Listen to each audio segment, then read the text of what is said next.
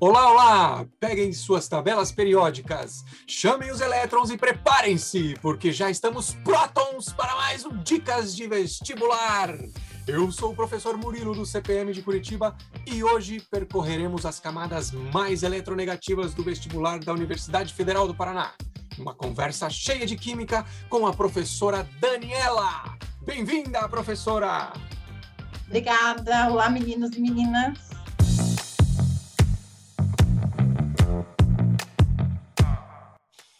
Professora, vamos conversar um pouco sobre o que tem mais caído em química nos vestibulares da Universidade Federal do Paraná. Tá, então, de maneira geral, a prova né, de química, pensando nos anos anteriores, né, a professora fez um levantamento e muito comum, né, geralmente caía alguma coisa sobre ali é, com gráfico, com tabela. Às vezes o enunciado ele é bem curto, bem sucinto, vai ser, né, geralmente ser bem objetivo, ele vai pedir, por exemplo, né, ah, determinado elemento químico efetua, né, a distribuição eletrônica e se for um cátion ou um ânion, né, como é que vai ficar essa distribuição. Então, de maneira geral, né, é, é o que aparece nas questões de química da federal. Dani, conte-nos um pouco como está organizada a prova da federal. Então, que é bem característico né, da federal, aí, geralmente das nove questões, três questões aí relacionadas a conteúdo do primeiro, três do segundo, três do terceiro. Então vamos lá, vamos para os conteúdos do primeiro ano. Lembrar aí coisa básica, constituição atômica, então o aluno tem que saber, né, próton, nêutron, elétron, saber lá, né, no núcleo, prótons e nêutrons, na eletrosfera, saber os elétrons, né, obviamente também saber ali camadas eletrônicas, saber fazer uma distribuição eletrônica é bem importante. Tá? Outro conteúdo, ligação química. O aluno tem que saber né, o que é uma ligação iônica, né? Ou seja, saber o que, que é íon, né? O que, que vem a ser um cátion, o que, que vai ser um ânion, né? Ligação covalente, né? Sempre lá compartilhando os elétrons, né? Que vai dar aí origem, né? Que a gente chama né, das moléculas, né? Outra coisinha é metálica, ligação metálica, né? Que vai ter aí os nossos metais, e relacionado a isso, né, as propriedades, né, que esses compostos, né, de acordo com a sua ligação, vai acabar tendo, né, composto, por exemplo, iônico, né, geralmente vai ser sólido na temperatura ambiente, né, metais, brilho característico, condutividade elétrica, né, e térmica, ligação covalente, as moléculas, já vai depender aí, né, para você fazer essa, essa análise dessa propriedade, de um outro conteúdo bem importante, que é forças intermoleculares, né, dá uma lembradinha lá sobre íon dipolo, né? Outra coisa que, nossa, é muito assim, bem característico, é a ligação de hidrogênio, né? Antigamente a gente chamava de ponte de hidrogênio, né? Falar aí, ah, que o hidrogênio tem que estar ligado num elemento bem eletronegativo, né? Sempre falo para os meus alunos, FON, né? Hidrogênio ligado em flúor, oxigênio, nitrogênio, para que a gente consiga aí fazer, né? Essa força de atração entre as moléculas. Outra coisa, né, a força intermolecular de polo-dipolo, ou seja, saber um pouquinho da polaridade aí das moléculas, né, e uma super dica, né, uh, não esquecer, a água é polar, né, é uma coisa importante para se lembrar, e também, né, tem a força aí de polo induzido, tá? Outra coisinha bem, né, frequente são funções inorgânicas, ou seja, ácido, não esquecer lá que libera íons H+, bases, né, vão liberar ali o íon hidróxido, o OH-, né, sais aí a gente vai ter a formação de cátion e ânion, ou seja, ácido mais base forma sal e água, né, e também a gente vai ter aí, né, os óxidos. Uma coisa, né, também super frequente, escala de pH, não esquecer lá, né, de 0 a 7 meio ácido, próximo do 7, né, neutro, e um pouquinho acima aí do 7 até 14, né, meio alcalino, meio básico, e também indicador de pH, né, que são substâncias, né, que colocadas ali no meio, mas obviamente tem que saber a escala de pH para conseguir ali, né,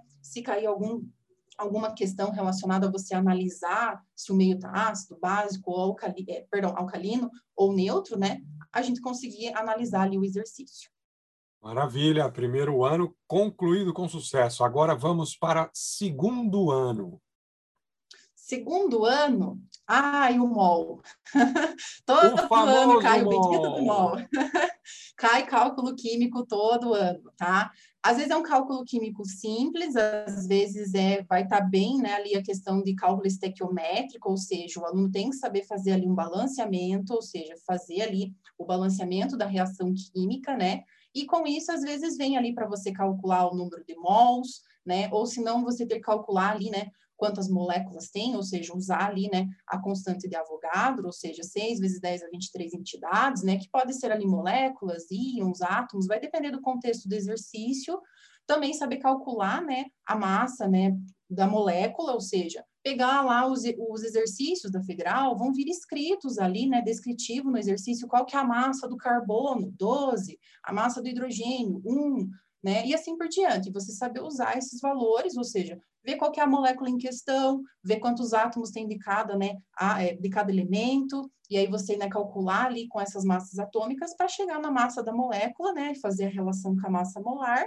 e também é bem costumeiro ali cair volume molar, né? O famoso 22,4 na CNTP, mas como eu falei, né? Geralmente essas constantes, esses valores vão vir informados ali, mas tem que saber usar esses valores, né? Outro conteúdo, né, que é bem tradicional, às vezes é termoquímica. O aluno saber que é uma reação endotérmica, ou seja, que vai absorver energia, né? Delta H positivo, exotérmica, né, que libera energia, né? Delta H negativo. É, outra coisinha, né, cinética química, né, algumas coisinhas que afetam ali as velocidades de reações, temperatura, pressão, concentração, e uma coisa que é quase todo ano olhando aí, né, para os últimos três, cinco anos da, da federal, é pilha, né? Na verdade, começa lá com NOx, número de oxidação, né? Mas pilha ali, sempre você saber o que, que é um potencial de redução, calcular uma diferença de potencial para uma determinada pilha, e o macetinho da professora, né? Os meus alunos terceirão né, tá careca aí de escutar. Opa, né? Que oxidação, perde elétrons, aumenta o NOx, e é o ânodo, né, da nossa pilha, que ânodo, né, lembra ânion, né, que é negativo. Então agora vamos para o grande finale, terceirão. Ah, o terceirão, orgânica, né? Então, assim, é todo ano, gente, nomenclatura. Então, o aluno lembrar lá MET, ET, PROP, BUT, ou seja, um, dois, três, quatro carbonos que vai ter ali na tua cadeia carbônica, tipo de ligação, né? AN, simples, EN, dupla, IN, tripla, isso também é né, bem frequente ali, ou seja, dá uma lembradinha lá, né? Para quem está no terceirão, às vezes está bem fresco, mas é importante relembrar radicais, né? ali, se você souber o básico, metil, etil, são, geralmente, né, são as moléculas que são ali uma nomenclatura que, se o aluno, né, sabe ali o básico da nomenclatura orgânica, ele vai conseguir resolver. Agora, uma coisa, né, também que é bem comum, bem frequente em cair em questões, são funções orgânicas, né, caracterizar ali se vai ser um álcool, um ácido carboxílico, um éter, então isso também é bem corriqueiro, né? Algumas reações orgânicas acabam aparecendo ali, por exemplo, né, a reação que forma um éster, mas para isso o aluno também precisa saber, né, do conteúdo que eu falei, que é funções orgânicas, né, saber que um ácido com álcool vai acabar formando, né, éster e água, saponificação, que é a reação que, né, a gente acaba usando para fazer sabão, né, é o tradicional ali pegar, né, o óleo, né, usado, ou seja, isso vai ser, né, o nosso éster, misturar ali com uma base, geralmente a gente usa soda cáustica, né, para conseguir formar ali um sal, que vai ser o sabão, o sabão, né, que a gente acaba chamando, né? Então, é importante saber, né, essas reaçõezinhas. E uma dica que, às vezes, né, acaba, assim, esquecendo, reações, né, de oxidação e redução dentro da orgânica, né? Talvez, assim, se você souber essa, vai te ajudar, né, talvez ali na questão. É a reação, né, de hidrogenação, ou seja, quando você adiciona hidrogêniozinhos ali, né, você reduz o NOx do carbono, então, lembrar, né, reação de hidrogenação, colocando hidrogêniozinhos, está ocorrendo redução ali no NOx do carbono. Uma coisinha também que aparece, né, é isomeria, que é um conteúdo aí, né, mais para o final do ano aí do terceirão, que é isomeria plana, às vezes cai geométrica, né, para quem não lembra, cis e trans, às vezes cai, né, óptica, então, né, cada ano às vezes varia um pouquinho do tipo de isomeria.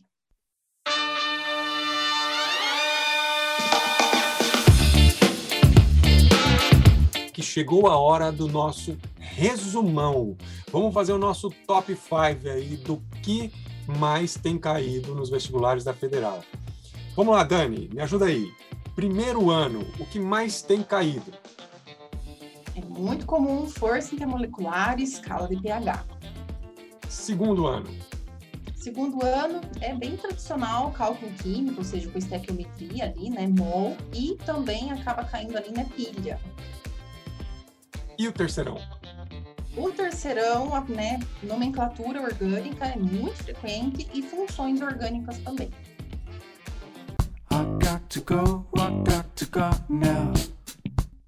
Professora Dani, estamos chegando ao fim do nosso episódio. Muito obrigado pela generosidade química.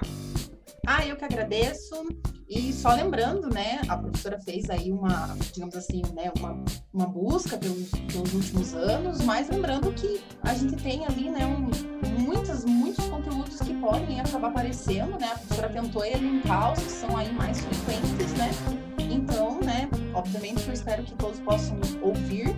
E boa sorte, né, que realmente caia aí os, os principais, né, que sempre estão aí bem, digamos assim, bem rotineiros aí nas provas da federal tá? E boa sorte aí para quem vai fazer a prova, né? E espero que vocês estejam aí muito bem preparados. Eu acredito que os meus alunos de CPM, né, sempre estudiosos, né, e preparadíssimos. Fiquem bem, usem máscara e bons estudos. Uma vez CPM, sempre CPM.